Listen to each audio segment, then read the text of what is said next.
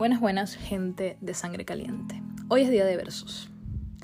El tema es autoestima versus amor propio.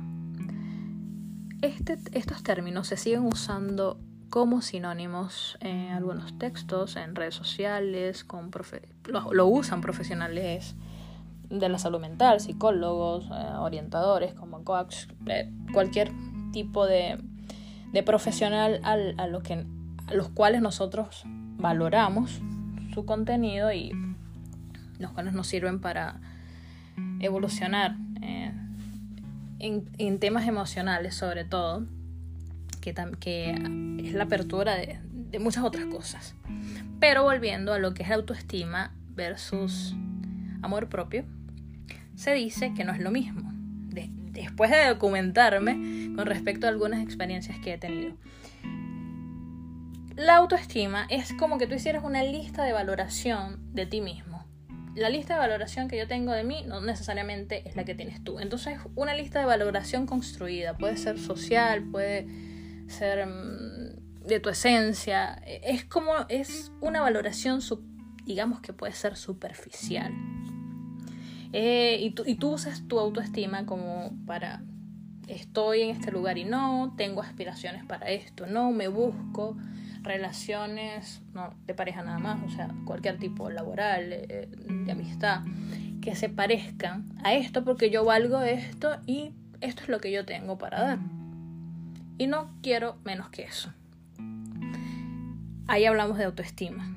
Pero el amor propio es una valoración más profunda. Es ver inclusive tienes todos esos, todo ese valor que de tu listita, que es importante para ti, y darte cuenta de lo que no está tan bueno de ti. ¿Cómo le explico yo esto? A ver, así. Un día, eh, X días, yo estaba leyendo un libro que decía, eh, no consigues cosas que se parecen a ti porque no tienes buena autoestima. Y yo decía, ¿Cómo que no tengo buena autoestima? ¿Cómo que no tengo buena autoestima? Claro que tengo buena autoestima porque yo me relaciono con este tipo de gente en cuanto a las parejas que he tenido, mis amistades, esto y lo, y lo otro. Sea, ahora que yo en este momento de mi vida no coincida con cosas que se parezcan a mí, ¿qué es lo que está pasando? ¿Cómo que yo no tengo autoestima? Si eh, inclusive mis vínculos lo he valorado de acuerdo a esa lista Inclusive he salido de vínculos por esa lista que define mi, autoestima. O sea, yo sí me valoro, me decía. Eh, y pasó, eso pasó. Claro, me sumergí en otras cosas que me, que me dictaron por qué, que no tiene nada que ver con esto. Pero otro día sucedió que yo estaba estudiando otra cosa también y resulta que me paré, o sea, estaba estudiando algunas cosas y, estaba consumiendo un, un, alimento que me hacía mucho daño. Y me sentí tan mal, tan mal. Y me paré frente al espejo y me dije,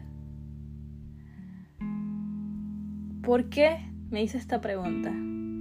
¿Por qué no te amas a ti mismo como amas a los demás?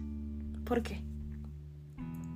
me pregunté, me dije, ¿por qué te haces esto? Si tú sabes que no, no te hace bien. ¿Por qué? ¿Por qué lo haces? ¿Por qué no te puedes amar de una vez por todas en ese aspecto como amas a los demás? ¿qué es lo que, qué es lo que te falta a ti? Que no puedes darte eso. Ahí tuve mi pequeña muestra de amor propio. La idea es que vayas a la acción, ¿no? Pero estás reconociendo que, bueno, soy una mujer valiosa por esto, esto y esto, pero fui a lo profundo. Que es ver mi flaqueza. Y mi flaqueza estaba en ese espejo en ese momento haciéndome una pregunta de amor propio. Que no, nada tenía que ver con el autoestima y con la, la valoración, mi listita de valoración, porque estaba allí yo no dejaba, por eso que estaba, ocurriendo en ese momento, yo no dejaba de ser la mujer valiosa y de valorarme y de ver todas esas cualidades que yo tengo. Pero mi amor propio tenía una flaqueza en ese momento. Y uno puede arrastrar con eso muchísimos años. Y todavía mantener el amor el autoestima, perdón. Y se dice que uno puede tener autoestima, pero no amor propio. Pero jamás tener amor propio y no autoestima. ¿Qué tal? Y es así como terminamos día de versus. Beso y espero que les sirva esta anécdota. Besitos. Gracias por escucharme.